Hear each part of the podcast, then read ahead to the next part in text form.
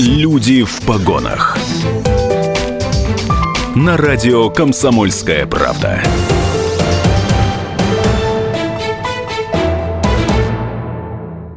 Добрый день, дорогие друзья. Радио «Комсомольская правда» Екатеринбург. Юлия Недосекова у микрофона. Это программа «Люди в погонах». И э, у меня в студии в гостях Ульяна Живлакова, старший помощник прокурора города Березовского. Добрый день, Ульяна. Добрый день.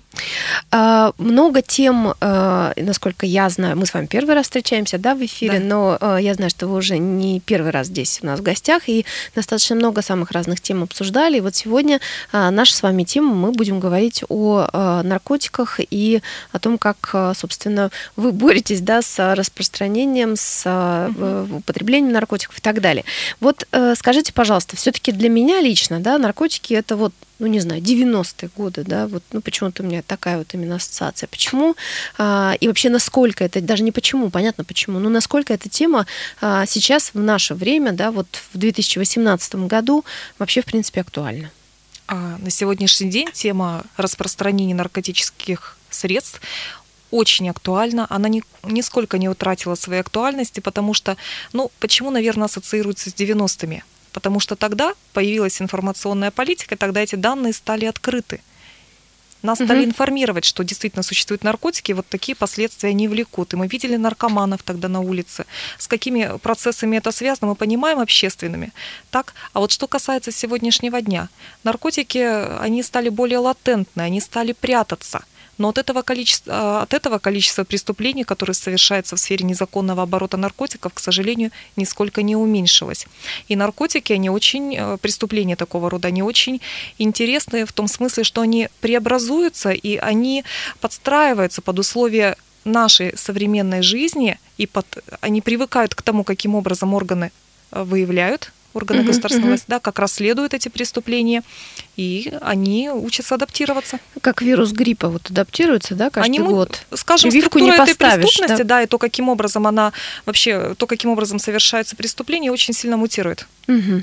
Ну вот смотрите, Прямо вы, очевидно. Вы говорите, глазах. да, вот, например, если возвращаться опять же к 90-м, да, с которых мы начали разговор, а, там, а, ну, в общем-то, были понятны, да, те социальные проблемы, которые да. а, людей заставляли, в общем, искать какое-то, ну, какое-то забытье, да, уходить в, в, в, как, в какое-то такое состояние, которое а, к сознанию не имеет отношения. А вот сейчас, ну, почему так? То есть вот все-таки ваше человеческое мнение, даже, может быть, не столько профессиональное, но вот вы, поскольку наблюдаете этот процесс и видите много людей, да, вот вы мне сейчас за кадром рассказывали, какое да. количество людей привлекается ежедневно, можно сказать. Они проходят через нас ежедневно, и мы всегда выясняем причины и условия совершения преступления. Угу. И, как правило, это нет, это не отсутствие, скажем, информации угу. о том, что такое наркотики, какие последствия они влекут. Сейчас правоохранительные органы очень активно работают с массами, со школьниками, со взрослыми людьми, э, пытаются профилактировать и доносить эту информацию, не только о вреде наркотиков, но и о том, какую ответственность это влечет.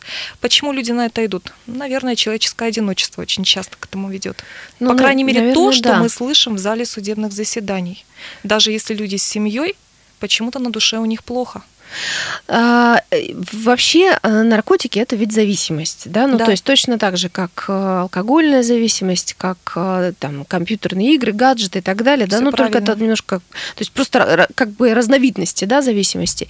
А, вот скажите, пожалуйста, все-таки люди, которые попадают на скамью подсудимых, да, вот, с, вот со всей этой историей, а, опять же, вот вы как человек, который сталкивается с этим, вы их все-таки рассматриваете как а, людей нездоровых или вот, ну, то есть какое, как, как вы По отношение поводу... все-таки, да. свое внутреннее ощущение можете мне По поводу рассказать? того, здоров угу. человек или нет, в каждом уголовном деле, как правило, мы имеем заключение комиссионной экспертизы, психолого-психиатрической. Эксперты дают выводы, какова степень зависимости, имеется она или не имеется, какие деструктивные изменения в личности этого человека произошли, мы все это можем прочитать. Помимо этого мы видим человека, общаемся с ним э, в зале судебного заседания и говорить о том, что мы рассматриваем их как больных или не как больных, наверное, сложно. Мы собираемся, будучи юристами, это сторона защиты угу. в лице адвокатов, сторона обвинения в лице прокурора, судья Мы все профессиональные юристы, и мы, скажем так, решаем юридическую задачу, оценивая, есть ли состав преступления, причастность и так далее, выясняем, виновен человек или нет, правильно ли квалифицированы его действия, а потом уже начинаем выяснять обстоятельства, которые будут влиять на наказание в случае, если создается однозначное убеждение, что он виновен и причастность, а именно причины и условия, угу. которые толкнули его на преступление. Если это какая-то жизненная безысходность, например, смерть близкого родственника, которая произошла вот буквально накануне, угу. как и толкнула его на то, чтобы приобрести наркотик, что называется по э, случайному стечению обстоятельств или кто-то втянул, это одна ситуация. А когда человек целенаправленно, периодически, ради собственного развлечения занимается тем, что приобретает наркотики, это уже другая ситуация. И э, в совокупности, оценивая каждое из этих обстоятельств, мы уже э, делаем вывод о том, какого наказание заслуживает каждый наш подсудимый. Есть ли смягчающие обстоятельства, которые связаны с целями и мотивами совершения угу, преступления, угу. или их нет? А, вот вы мне сейчас, опять же, за эфиром, да, говорили, называли просто, ну, какие-то вот цифры, которые меня, честно говоря, повергли в шок. А, например, вот мы говорили, да, о том, что четыре человека буквально вот вчера... Ну, вот за или, прошлую да, неделю? За неделю а, оказались, за да, на скамье подсудимых, и а, я, насколько поняла, уже получили определенные сроки, да? Более за... того, они не просто оказались на скамье подсудимых, при оглашении приговора они были взяты под стражу и уже этапированы угу. в исправительное учреждения. Вот можете привести какую-то статистику да, по э, делам, которые связаны с наркотиками вот на сегодняшний день? Я могу сказать по городу Березовскому ежеквартально привлекается к уголовной ответственности, ну, наверное, порядка 10-15 человек за совершение такого рода преступлений. Я охватываю в эту цифру совершенно разные составы преступления. Это и банальное потребление наркотиков, хранение угу. их, и уже даже сбытчики. Э, только в этом году мы к уголовной ответственности привлекли порядка четырех преступных групп, которые занимались тем, что организовывали на территории города Березовского, э, обеспечили функционирование интернет-магазинов и были уже практически оптово-розничными реализаторами наркотических средств. А, возраст можете назвать, ну, какой-то средний, что ли, не знаю. Ну, потому что, а, насколько, опять же, я слышу и понимаю, очень много юных вообще людей попадают вот в эту историю и а, затем попадают э, просто, ну, в руки правосудия, скажем так. Что касается потребителей, я говорю о своем правоприменительном опыте. Как правило, 20-25 лет попадают на скамью подсудимых. Вот такой контингент э, подсудимых мы наблюдаем. Что касается наркосбытчиков, здесь возраст варьируется. Это могут быть и вполне взрослые, опытные, самодостаточные люди, а могут быть и э, только-только люди, которым исполнилось 19-20 лет, и которые начали самостоятельную жизнь и решили вот так по-легкому начать зарабатывать деньги, как они говорят. А что касается школьников, вот вы сталкиваетесь все-таки с этим или нет? Или, ну, то есть это вот категория, скажем так, э, людей, которые, ну, для, для которых какие-то другие меры предусмотрены. Я просто не очень как бы в этом понимаю, поэтому вам задаю, да, как специалисту вопрос, потому что, э, ну, вот если поднять сводки новостей там и так далее, э, понятно, что очень много вообще начинается со школы. на самом деле это вообще да. такой страх родителей, то, что касается распространения наркотиков, э, среди... наркотиков в школе, это угу. прям всегда очень страшно и волнительно. Действительно, вот среди школьников проблема употребления наркотиков, я бы сказала, она несколько ниже. Они у нас попадаются, школьники, но, как правило, у них э, масса, как правило, их уже находят тогда, когда они употребили наркотики, они привлекаются к административной ответственности за, за употребление наркотиков, да, за нахождение в состоянии опьянения в общественных местах. Э, при них Э, наркотические средства обнаруживаются крайне редко на нашей территории. Угу. В этом году был привлечен к уголовной ответственности только один несовершеннолетний, то есть подросток, который действительно имел при себе наркотическое средство. А, школьников подстерегают совершенно другие опасности. Мы постоянно об этом э, беседуем с педагогами, с родителями, непосредственно в лекционных аудиториях. Это наша основная тема, по крайней мере, нашей прокуратуры. Дело в том, что к школьникам, особенно в социальных сетях, очень часто а, обращаются взрослые люди, взрослые циничные люди, которые предлагают им работу, так называемую, привлекают их в качестве раскладчиков наркотических средств по тайникам. Угу. Вот так школьники зарабатывают. Им объясняют, что ты несовершеннолетний, ты не будешь нести за это никакой ответственности. Это, во-первых. А во-вторых, само по себе раскладывание наркотиков по тайникам также не является уголовно наказуемым деянием. На самом деле это неверно. Тот, кто как бы то ни было участвует в цепочке сбыта наркотиков, тот же самый соисполнитель. Угу. И это мы школьникам объясняем. И даже по поводу этого выпускали на цифровом экране, который стоит в центре города, соответствующую информацию, которая у нас работала длительное время. Школьников надо беречь от этого и очень следить за тем, с кем они общаются в социальных сетях. Это уже обращение к родителям. Ульяна Живлакова, старший помощник прокурора города Березовского, у нас в студии. Мы вернемся буквально через э, пару минут. Люди в погонах. you. Добрый день, дорогие друзья. Мы продолжаем наш э, разговор с Ульяной Живлаковой, старшим помощником прокурора города Березовского. А, говорим мы о э, наркотиках и о том вообще, что делать э, с этой ситуацией, что грозит людям, которые употребляют или распространяют наркотики, как нужно себя вести родителям, чтобы предотвратить попадание их чат во все эти страшные некрасивые истории. Ульяна, вот мы с вами закончили да, э, в прошлом блоке последнее, что мы обсуждали, это как раз, а, что нужно делать родителям. Вот смотрите, а, мы с вами тоже мамы, да? да. У нас есть дети, э, дети-школьники, и насколько я знаю, да, и ну, я э, слышу, например, от своей дочери время от времени э, о том, что к ним приходят на уроки, на классный час там или еще куда-то приходят люди, которые о чем-то рассказывают, да, то есть как раз люди в погонах, как у нас программа называется, и рассказывают, ну, о каких-то разных вещах, разных ситуациях, в общем, с целью э, эти ситуации предотвратить. Но э, мы же прекрасно понимаем, как они нас слушают, да, когда мы приходим а к ним на классный час. Наше да. искусство вот. общения обучения. Вот все-таки э, как сделать так, чтобы донести до э, школьников, ну потому что, еще раз повторюсь, что, конечно же, безусловно, э, все начинается с этого возраста, и, ну, понятно, что люди по-разному попадают в тему наркотиков, да, но так или иначе, конечно, самая уязвимая категория – это дети. И то, что у нас сейчас, конечно же, есть, я на самом деле очень хорошо отношусь к социальным сетям. Просто, а, ну, есть такие моменты, которые действительно нужно родителям, по крайней мере, понимать и отслеживать. Дети да, то, могут что касается. просто этого не понимать и не, Совершенно не понимать верно. опасности. Да, не понимать опасности и вообще, ну, быть за, застигнутыми врасплох, я так думаю, что, да, да. они могут вообще оказаться в этой ситуации. Их могут просто обмануть. Просто обмануть, они могут оказаться в этой ситуации, даже не желая того сами и не понимая вообще, что они делают. Вот, но все-таки, вот, э, как вы считаете, вот такие беседы, они имеют действие или нет? И что все-таки вот в качестве э, э, предупреждения наиболее действенное вот в отношении, например, тех же самых школьников? Мое мнение по этому поводу, наверное, самая главная профилактика детской, потом взрослой преступности да, на этапе взросления ребенка – это непререкаемый родительский авторитет и уважение к нему. Это первостепенно, это семья. А, многие преступления, которые совершаются детьми, мы очень исследуем на этапе подготовки к судебному заседанию, в судебном разбирательстве. И мы пришли вот к какому выводу. И о чем, кстати говоря, говорила на пресс-конференции председатель нашего Березовского городского суда. Угу.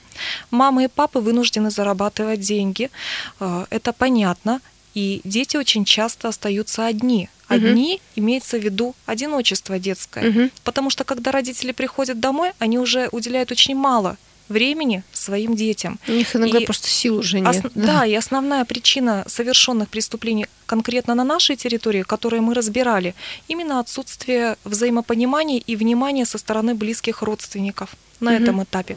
Что касается правоохранительных органов, теперь те, кто приходят в школу, люди в погонах. На мой взгляд, идти неподготовленным в детскую аудиторию причем разный возраст требует самой, самого разного уровня Конечно, подготовки да, совершенно да. нельзя. Потому что дети, единожды запомнив сотрудника, который провалился на такой лекции или беседе, они больше не будут слушать. Дети, они не такие. Но дети это, с другой стороны, очень благодарные слушатели. Поэтому, когда идешь в разные лекционные аудитории, ты готовишься совершенно по-разному к встрече со своими собеседниками. И у меня, во всяком случае, в практике, мне очень нравится с ними общаться, и они действительно очень хорошо слушают. И вот что мы сделали в течение последние недели профилактики, которая проводилась Мгм. в конце сентября у нас, в октябре, мы водили детей из разных школ в залы судебного заседания. Мы объединили Вот, усилия да. свои Мгм. и Березовского городского суда. Мы показали им, как оно в зале. Мы показали им клетки, которые стояли в этом зале. Для нас, для профессионалов, это привычная, скажем, обстановка интерьера. А для детей это было очень интересно. И где-то Какая даже была реакция, кстати, реакция, им да. было очень интересно, и они очень сразу же начинали думать. Это было просто очевидно. Дети не умеют скрывать эмоции. Мгм. По ним сразу все видно. Ну, чувствовал, что им страшно или нет? Ну, то есть они... Или они, знаете, это вау, вот Нет, такой вот эффект. ни такого, ни Мгм. такого эффекта не было. Было очевидно любопытство, но было, была очевидная настороженность, потому что это то, что мы же детей не имеем права пускать в процессы в качестве слушателей. Конечно, да, да, Хоть да. процессы Мгм. открыты, они еще дети. Но было очевидно, что это заставило их задуматься. И встает судья, либо другой спикер да, Мгм. на этой лекции, объясняет, что вот сегодня мы рассматривали в этом зале вот это дело такое-то в отношении такого-то человека, который совершил, например, сбыт наркотиков. Этот человек совершенно недавно выпустился из 11 класса местной школы, ему вот-вот исполнилось 18, и вот он на этой конкретно скамье подсудимых сегодня сидел за сбыт наркотиков, и грозит ему от 10 до 20 лет лишения свободы безальтернативно, не меньше 10. И какова реакция была этих детей, которые услышали не просто рассказы о том, какими бывают наркоманы, Мгм. они поняли, как это может быть уже на реальном примере. Скажем, даже на примере, который можно потрогать. Я выражаюсь, может быть, немножко аллегорично, но тем не менее посмотреть на клетку, пос- посидеть в этом зале, где сегодня на вот этой скамье сидели слушатели, зрители, родственники Мгм, подсудимых. мгм. Это, мне кажется, очень эффективная мера. Ну, Это очень хороший ход, на самом деле. И мне кажется, действительно очень эф- эффективный и эффектный для а, того, чтобы объяснить э, на, на наглядном примере, да. Это лучше. И, и кроме того, с точки зрения психологии, они уже оказываются на твоей территории. Мгм. Не ты приходишь к ним в класс, где они хозяева и ведут себя свободно, Вообще как тебя хотят не и раз, отвлекаться. Ну, может быть, кто-то бывает, с этим, да, тем не менее. бывает. А они на твоей территории. Но что меня совершенно удивило, нам э, преподаватели, когда мы начали эту практику ходить к детям или водить детей к себе, говорили о том, что раньше, до этого, к ним практически никто не приходил. Вот, Вот. это меня удивило вообще, что оказывается, видеть сотрудника правоохранительных органов, будь то полицейский, будь то прокурорский, судейский, для них это, для детей это было очень интересно, это было в новинку. Но сейчас они уже немножко стали При- привыкать. Привыкли. Мы уже два года эту практику активно внедрили и Но я используем. думаю, что надо, это надо продолжать, потому что это действительно очень правильный ход. Мало того, Да-да-да. Позволите Мгм. Да, еще конечно, у нас конечно. Э, Мало того, мы буквально на прошлой неделе провели э, волейбольный турнир в нашем Мгм. городе, где задействовали не только представители четырех правоохранительных органов, полиция, суд, мы и э, Следственный комитет, но и пригласили участ- участников от четырех школ. У нас были смешанные команды. Старш- Старшеклассникам пропагандировали не только о пользе спорта, но и профилактировали тем самым преступность. Здорово. Да, и поверьте, вот знаете, что интересно? Совершенно ни одного жаргонного, я уже не говорю матерного слова, от детей в этот день никто из нас не услышал. Ульяна Живлакова, а, старший помощник прокурора а, города Березовского у нас в студии. Это программа «Люди в погонах». Мы вернемся в студию буквально через две минуты. Люди в погонах. Дорогие друзья, а, Ульяна Живлакова, а, старший помощник прокурора города Березовского а, в студии радио «Комсомольская правда» Екатеринбург. Мы говорим о э, наркотиках, ну, точнее, не о самих наркотиках, да, а о том, что э, ждет людей, которые употребляют или распространяют их. И вот у меня, знаете, Ульян, вот какой вопрос. Эм, Насколько я понимаю, да, и насколько я знаю, конечно же, статьи а, очень тяжелые, да, за, Да. э, и за распространение, и за употребление наркотиков. Вот, э, а, да, можете все-таки, ну, чтобы быть конкретными, да, на- назвать вообще, что людям грозит за а, вот эти преступления. Я назову самые стандартные составы, которые, как правило, мы встречаем на практике. Незаконное хранение наркотиков. Если вес очень маленький, что бывает далеко не часто, то до трех лет лишения свободы. Но это должен быть ничтожно малый вес, чуть больше 0,05 граммов. Угу. Ну, до 0,15.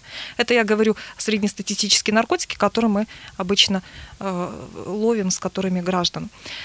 А, часть 2 статьи 228, вот незаконное хранение в крупном размере, а крупное это от 0,15 граммов стандартного наркотика, это чуть-чуть совсем, это разовая доза, полдозы, то, что обычно находят при наших э, обвиняемых, угу, потом подсудимых, угу. от 3 до 10 лет лишения свободы безальтернативно, угу. не меньше.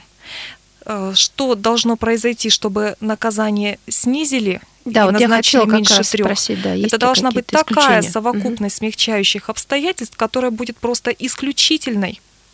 В моей практике э, таких случаев было два, когда потребитель он изобличил непосредственного сбытчика и показал, что конкретно вот этот человек вот при таких обстоятельствах сбыл мне наркотики. После чего в отношении него было возбуждено уголовное дело, было доказано, что он действительно причастен и виновен к этому сбыту, и за счет вот таких обстоятельств э, человеку назначили наказание меньше трех лет лишения угу. свободы. Вот, вот такие обстоятельства. Других случаев у меня во всяком случае не было. А теперь по сбыту. Сбыт малень, малого количества вещества, ну вот от 0,15 угу. примерно вот так вот скажем, от 10 до 20 лет лишения свободы. Ой, боже, да. Это угу. классика. А вот если уже добавляется группа лиц, организованная группа, а, сбыт в особо крупном размере, там уже сотни граммов идет, вплоть до пожизненного лишения свободы. Как правильно? Да-да-да. Как правило, такого рода э, дела сопровождаются наличием смягчающих обстоятельств, например, явки с повинной, признательные показания наркосбытчиков.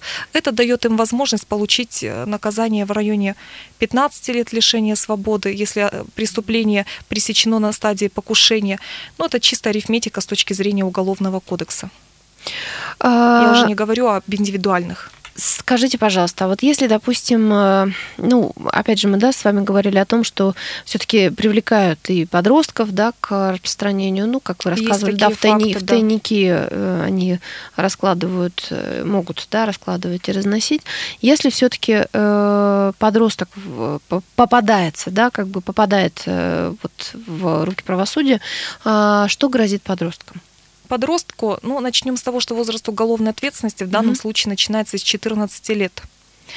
Подростку mm-hmm. можно назначить наказание не более 10 лет лишения свободы, и нижний порог санкций сокращается наполовину. То есть, если закон говорит от 10 до 20, то здесь будет от 5 до 10 по отношению к подростку. Но эти сроки за, за такое количество лет, что будет с человеком? Давайте ну, подумаем, да. если он попадает в исправительное учреждение каким он выйдет оттуда и каким бы он мог э, быть на свободе. То есть вся его молодость, вся его юность, самая активная часть жизни проходит в местах лишения свободы. Надо ли это? Я слышала, я слышала о том, что э, ну, опять же, вот подтвердите или опровергните, не знаю, э, что у э, дел, которые касаются наркотиков, вообще такая стопроцентная раскрываемость. Это действительно так? Нет. Каким образом 100%? Уточните просто вопрос. Ну что э, они не остаются, ну, скажем так, не раскрытыми эти дела. То есть вот э, это действительно... Нет, есть определенная часть нераскрытых уголовных дел. Каждый раз, когда э, возбуждается уголовное дело в отношении человека, который хранит наркотики, автоматически возбуждается уголовное дело в отношении лица, которое сбыло ему этот наркотик. Угу. А установить сбытчика в данном случае, если потребитель приобрел, например, при помощи тайника, далеко не всегда представляется возможным. Вот, вот здесь возникает сложность. Хотя рано или поздно эти интернет-магазины, они все равно попадаются, и правоохранительные органы, опера, они приспосабливаются к тому, как э, модифицируется преступность, и они тоже вырабатывают новые свои методы выявления и пресечения таких преступлений. Они идут также вперед. Как вы считаете, можно ли вообще верить в то, что а, тема наркотиков когда-нибудь перестанет быть вообще актуальной? Не знаю, может, такой дурацкий, такой дурацкий вопрос задаю, но все-таки вот как вы считаете? Знаете, как, а, например, а, в медицине, да, наступило время, когда, ну, были там побеждены там какие-то болезни, да, которые, ну, не знаю, там, оспа та же самая, да, мы же вот, ну, сейчас у нас нет э, ну, такой чума, я не знаю, ну, что-то такое. Ну, то есть вот есть ли э, надежда, что э, у вас, как у человека в погонах, да, как человека, который представляет э, правоохранительные органы, что когда-нибудь эта проблема перестанет быть актуальной? Это, наверное, должно быть здорово все общество говорить о запретительных мерах здесь смысла нет, это и так угу. понятно, да, можно запретить, можно ввести такие меры, которые человека никогда не толкнут на совершение такого преступления. Необходимо все-таки здоровое общество, потому что изначально человек, общество и государство, между ними есть определенный договор. Угу. Так, государство, оно социально, оно помогает человеку выжить, оно отстаивает какие-то общие публичные интересы, но и гражданин нашего государства, он также должен соответствовать званию гражданина, соблюдать законы, э, выполнять свой гражданский долг, служить Родине. Угу. Это понимание должно воспитываться в каждом человеке с детства. Понимаете, права и обязанности у государства и человека, они взаимны. Ну, конечно. Гражданин России, он должен быть законопослушным, патриотичным, как нас воспитывали всегда. Правильно? И мы должны также воспитывать своих детей. И постепенно, дай бог, конечно, мы придем э, к минимизации такого уровня преступности. Спасибо. К этому и стремимся. Спасибо большое. Ульяна Живлакова, старший помощник прокурора города Березовского, была в студии э, радио «Комсомольская правда» Екатеринбург. Это была программа «Люди в погонах». «Люди в погонах».